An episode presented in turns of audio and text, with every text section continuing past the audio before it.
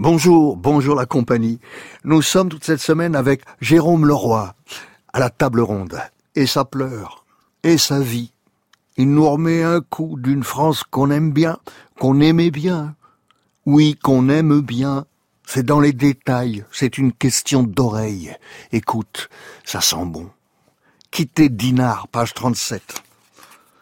Je voudrais être cet écolier de Dinard qui va à la cantine en traversant la rue sous la protection tutélaire de la jeune fille en gilet fluo, marqué école.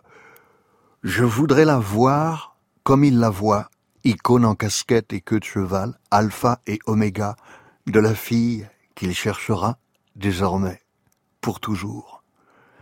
Je voudrais être cet écolier de Dinard, amoureux définitif de l'iode, du mimosa, du bleu de février, dans l'odeur d'une jeune fille, sur un passage clouté.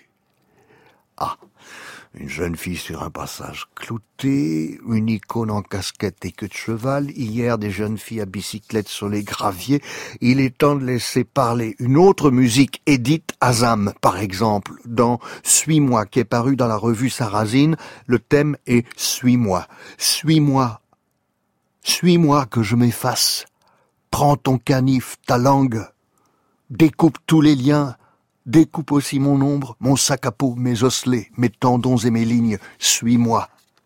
Pour me faire taire.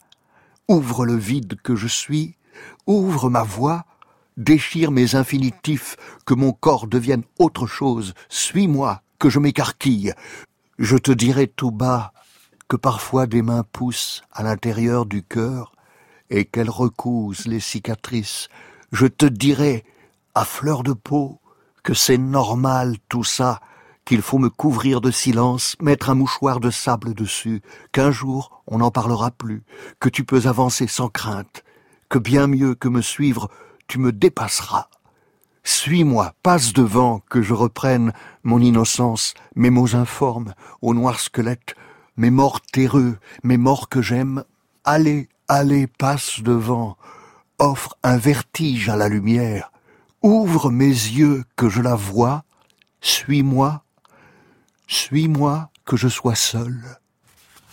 Tiens, n'a pas eu de comice agricole aujourd'hui, pas d'extrait. Non, on va faire mieux, on va citer Gaston Roupnel, Histoire de la campagne française. Gaston Roupnel est un contemporain de Bachelard. Les champs, les prés, les vieux chemins, les vergers et les buissons, les carrefours, les lisières, les forêts, la verte étendue de pâture, tout cela est d'un usage si ancien, d'une habitude si bien prise avec l'homme, que nos contemplations y appliquent plus de rêverie inactive que de curiosité interrogative. Et nous y sentons plus de poésie que de problème. Ce sont les vieilles choses qui ont vécu avec l'homme. Nous nous croyons en règle avec elles en leur abandonnant les méditations de l'âme et nous y aimons la douceur rêveuse d'une durée sans mémoire et des âges sans nom. Ah mais il faut lire Roupnel.